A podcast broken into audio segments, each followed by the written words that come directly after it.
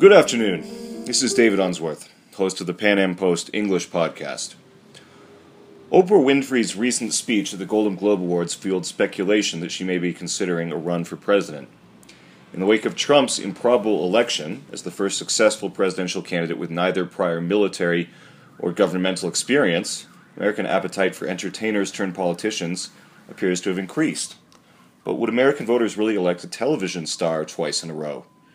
How likely is Oprah to run, and how would she fare in a Democratic primary or in a general election against Trump?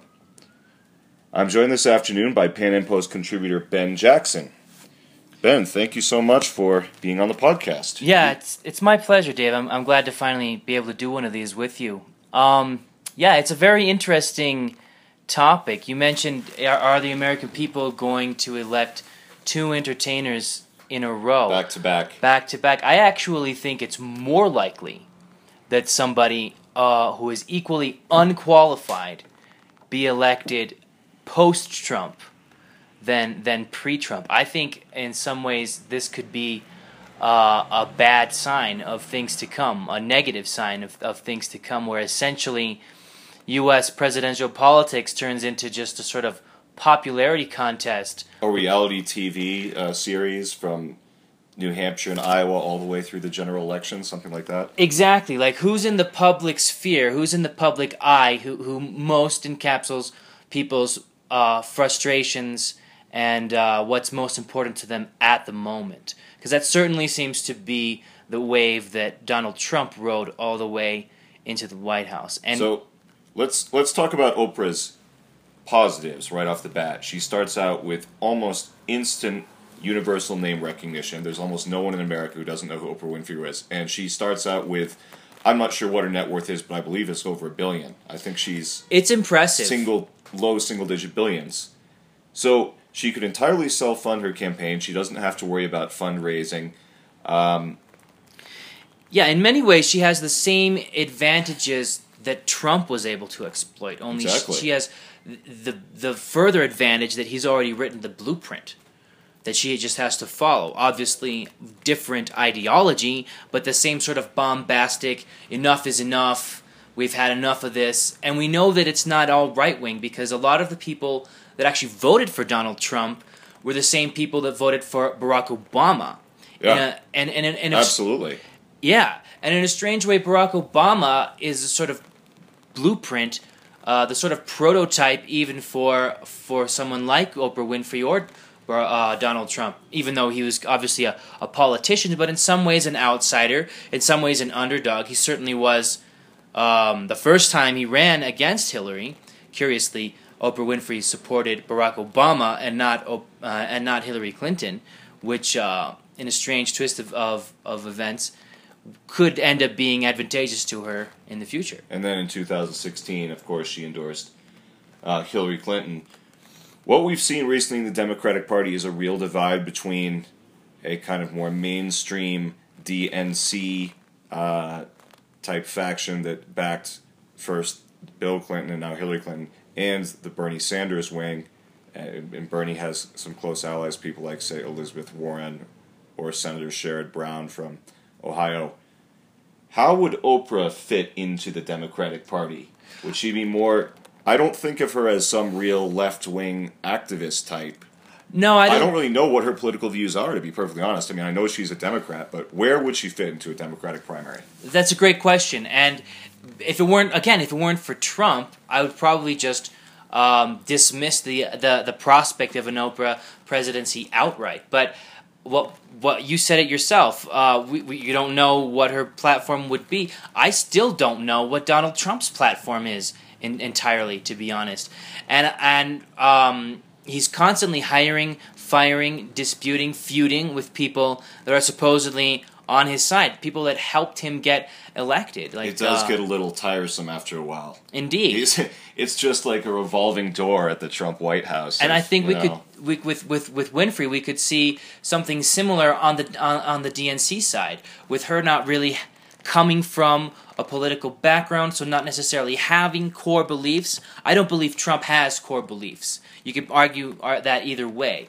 But I don't believe Trump has core beliefs, and I, I think it's unlikely Winfrey does either. She'd just rely on her cabinet, and uh, which is could be as subject to changes as Trump's is now. So the people that are consistently batted about right now in a Democratic primary, you of course have Bernie Sanders, who uh, seems to be the front runner right now, even though I I still don't think he can win a Democratic nomination. I suspect that he's a shill with n- with no intention to win from the beginning. He might have been a plant to lose to Hillary from the onset. And he's not even a Democrat. That's the funniest thing of all. He's not. He is not now, nor has never been a Democrat in any way, shape, or form. Yeah. He, he when he was back in Vermont, he supported kind of a fringe left wing party called the Liberty Union Party that at times had advocated for things as preposterous as secession of Vermont from the Union so Yeah. they could set up like a Canadian type socialist. He sort of Paradise. came out of nowhere.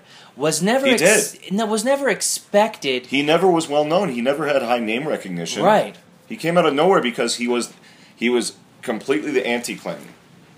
And, And he was- also, he was never expected to, to do well. And No. the, the fact No, that he never. did as well as he did was uh, was was He won dozens of states. Right. And he won states all over the country. surprising and I believe in many ways indicative of this of the zeitgeist that we're experiencing now, which is a moving away from both the traditional Democratic Party and the traditional Republican Party um, sort of uh, elite and powers. For a long time, third party candidates have attempted to run as independents or, or as libertarians, uh, trying to attract voters by saying you don't have to vote Democrat or Republican. And they were right. But curiously, nobody has listened to the, the their instruction on how to avoid the Democrat or Republican. People are still seem to be interested in either voting Democrat or Republican. And they're at a huge disadvantage too because we don't have a French type system with a two round election. Exactly. Where we saw in France last year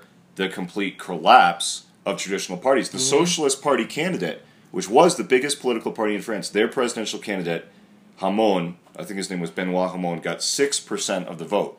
yeah, it's you had as- Em- it's Emmanuel astonishing. Macron, uh, who was not running with any party support. He was running as an independent, And he he takes the yeah. thing out of nowhere, completely out of left Yeah. field. Yeah, and and, and on, as unexpected as as Macron's victory was on paper, the writing in many ways was on the wall going into that election. And th- the reason that that kind of thing is able to happen in Europe, sometimes it happens in, in Latin America as well, is because they have a second round. That because there is no second round in the states, the mechanism isn't really in place for anyone outside the two party system to succeed. But It's- curiously, the voters and the and the constituencies have, in many ways, serendipitously enacted a, a form of revolt against their parties without choosing a third party, but just forcing their parties to transform. Yeah, who would have ever thought that Donald Trump would take a Republican primary and that Bernie Sanders would win 20 odd states and win 46% of the votes? And it, even though I don't think many people actually think Bernie Sanders could have won, even with the interference of the DNC, Hillary Clinton did have to flex every muscle, you know, everything she had twisting the arm of superdelegates, using the DNC uh, when it's supposed to be neutral and impartial, and really using it as their own personal uh, electoral vehicle. Uh, we're seeing revolution in both parties. We're seeing a rebellion, and we're seeing bases in both parties, a la Sanders and Trump, And I who say "screw you" to the party bosses. Absolutely. And and that in and of itself is not a bad thing. It could actually lead to very good results, good positive results. Well, I think what's clear is that we are at a crossroads politically right now. And this could go either way. This could go in a very good direction with having the where we end up having candidates for the Republicans and Democrats who more accurately represent their constituencies and more accurately represent the average Joe's uh, voting for them, or lifetime, maybe lifetime Democrats and maybe lifetime Republicans who who who up until now have sort of just been forced into voting for whoever w- represented their party, whether they liked that candidate or not. What? Um, so the Golden Globe Awards were uh, what were they on Thursday or Friday? They were, I think, four days ago. At any rate, Rasmussen did a poll. I think they were. Oprah I think they were even even longer, longer ago. ago. They might have been the weekend before that. Okay, Rasmussen did a poll this week, and uh, surprise, surprise, Oprah Winfrey is leading Donald Trump by ten points, fifty percent to forty percent. And what some political commentators have said is that Rasmussen tends to skew a bit more Republican than the other polls. So it might actually be that Oprah really is leading right now by 12 or 13 or 14 points. Then again, it's three years and and and uh, two months before an election. Yeah, so the, it's the question is, what can she do, or what could she do, to maintain that popularity all that time? It's a it's a it's a little premature, and it could end up backfiring. People might be tired of her. If if if uh, if the election were this year, I think it's very likely she would win. So Oprah, I have never actually seen uh, an episode of Oprah's show. I'm assuming you have. Well, I'm I'm familiar with the format. I don't think I've seen an episode from from minute to minute. It seems like beginning to end. if you sum up what her show is about, it's about self empowerment. Yeah. It's about empathy. It's about understanding. It's about. Uh, I mean, in some respects, I think She's a shoe in for the Democratic nomination. and what and she talks about things that I like. I mean, I don't know if, for example, Oprah probably wouldn't say the the way to be successful is go get on a bunch of government programs. The way to be re- successful is take responsibility for your own life. If she if Oprah came out and said stuff like that, she might be a more attractive candidate than someone like a Donald Trump. That's a good. She's very diplomatic. I get the sense she's not gonna she's not gonna be like uh, someone like a Donald Trump that's just gonna say Mexican. You know, there's always a way that you can kind of excuse what Donald Trump said, but there's still no excuse for some things he said because it's just so gratuitous. You know, It's a very good point and one that I actually hadn't considered until now. Um, what if Oprah goes the centrist route? I just sort of assumed she would go hardline Democrat, but what if she went the centrist route and actually appealed, as you said, to disenfranchised Republicans, conservatives, libertarians, people who believe in in um, the American way, making making it on your own. I don't think of her as hard left. and I think industry. Yeah, I think of her as. Well, I don't know I, because I don't. She hasn't. The focus of her show has not been politics. It's been more like human interest. It's been more like you know that we need to uh, we need to transform society. and We need to transform individual lives. But I don't think of her as a hard left type person. I don't think of her as a Bernie Sanders type person. I think of her as kind of more of a centrist. Well, I guess she could go either way, but I'd still bet that she would go the far left way. Just because the, the show, while it's not political per se, it has a certain flavor of feelings and empathy and um, a sort of lack of objectivity, if but you will. the field on that side is going to be so crowded. You're going to have Bernie Sanders is certain to run. I think everyone thinks he's running. He's the front runner. Elizabeth Warren, and if he doesn't run, Elizabeth Warren is almost certain to run, and they actually may both run.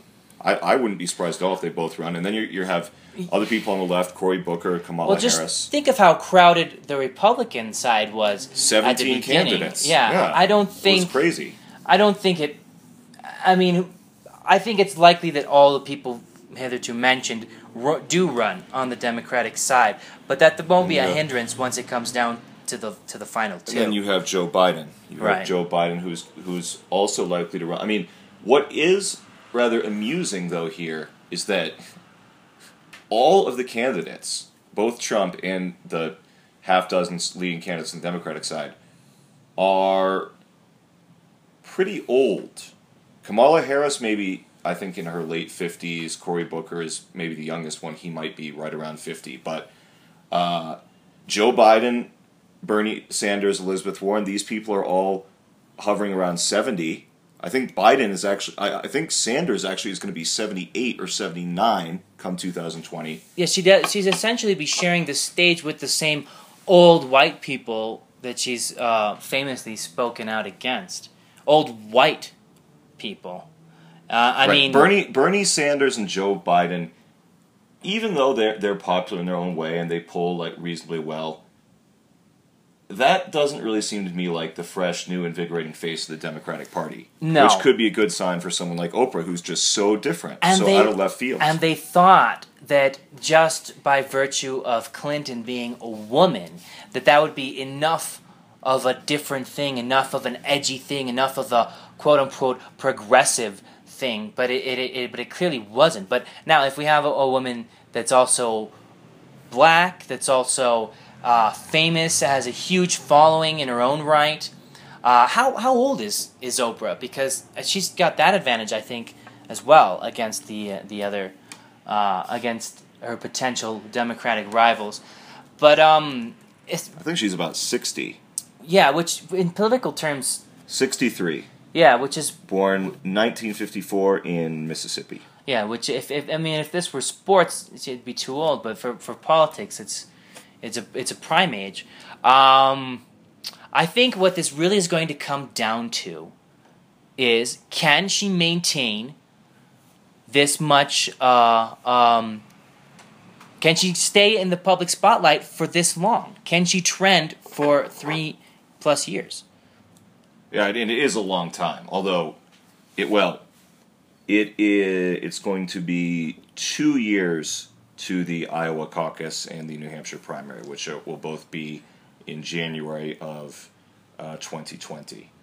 Yeah, So But I mean, even even if even if she keeps people talking about her until then, um, how is she going to do the, the the other Trumpian thing, which is to keep stunning, in in Trump's case, shocking, but in in some way at least to keep stunning and surprising and maintaining people talking about her even even during the campaign. I'm reading this piece here by Shaun King at the at the Intercept, and he's one of the things he's really hammering here is that whoever takes on Trump, 2020 has to be a master of social media.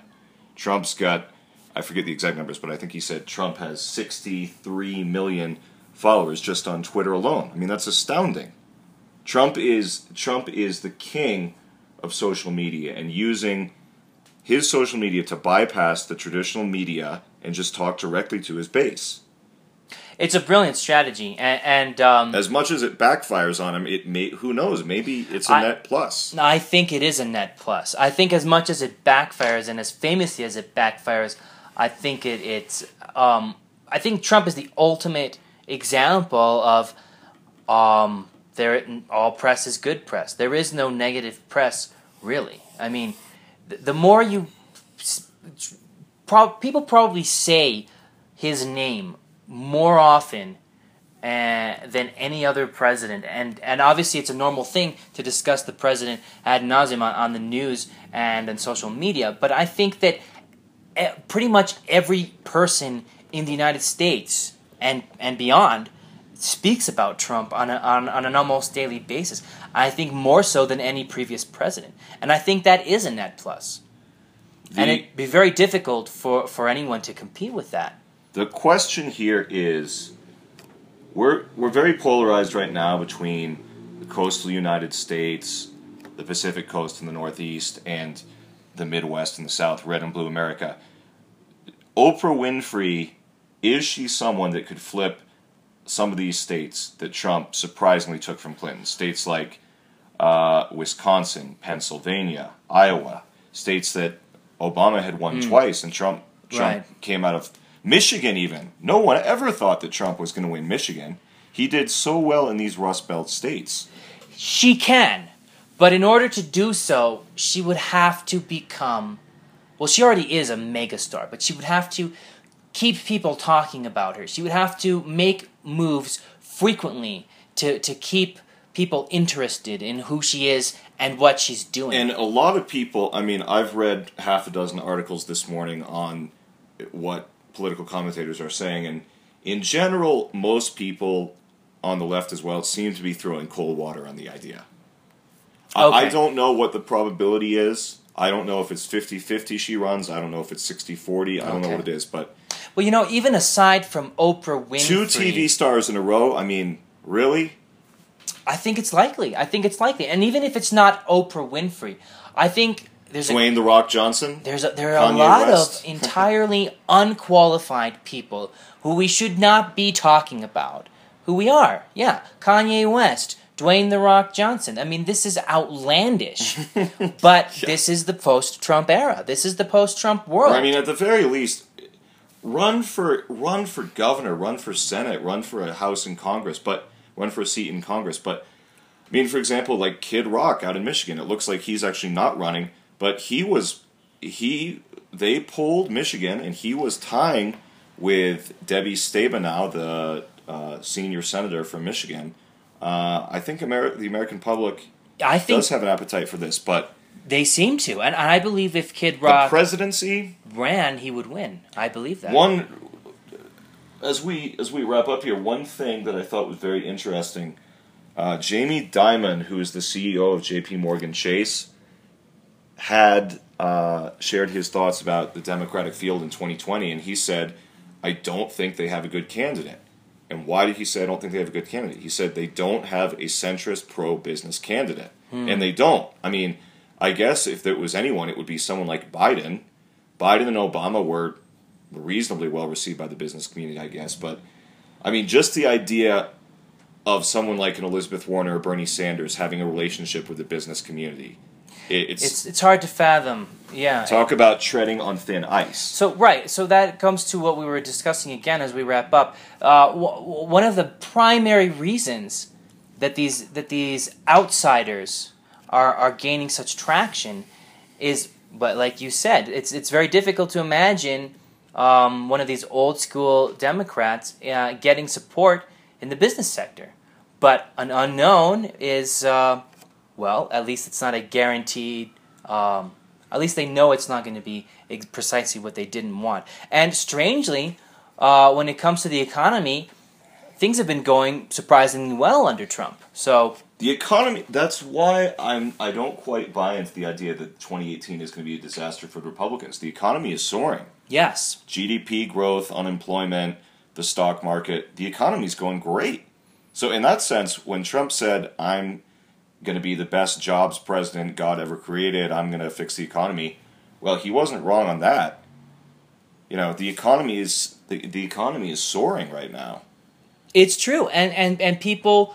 Now, I think that has more to do with his his conservative policies, but a lot of people might just interpret that as, oh, see the the old school insiders on both the left and the right. They're the ones keeping us down. They're the ones holding us back. And and in the wake of Trump's um, economic success, they might be willing to vote for an Oprah Winfrey or someone of of comparably um, inappropriate standing to to be to run for public office. Yeah, it. Well, time will tell, and Oprah has a, a, around uh, about a year and a half before she'll really have to make a definitive decision on this. And obviously, other candidates like Biden, Sanders, Kamala Harris, Cory Booker are going to are going to be uh, kind of weighing the field and seeing how they could stake out a path to winning a nomination. I mean, it's probably going to be a pretty crowded field. I think so, and I, and I'm looking I forward. bet there'll be another. There'll be another situation. I bet there'll easily be a dozen candidates. I, I Trump think, is weak. His I think approval so. ratings are low, and and it's going to be they smell blood. it's going to be very interesting to see what kind of strategies they come up with. We've been speaking today with Pan Am Post contributor Ben Jackson. Uh, ben, thank you so much for being with us. My pleasure, Dave. I hope to do it Come again back soon. again sometime. Thanks.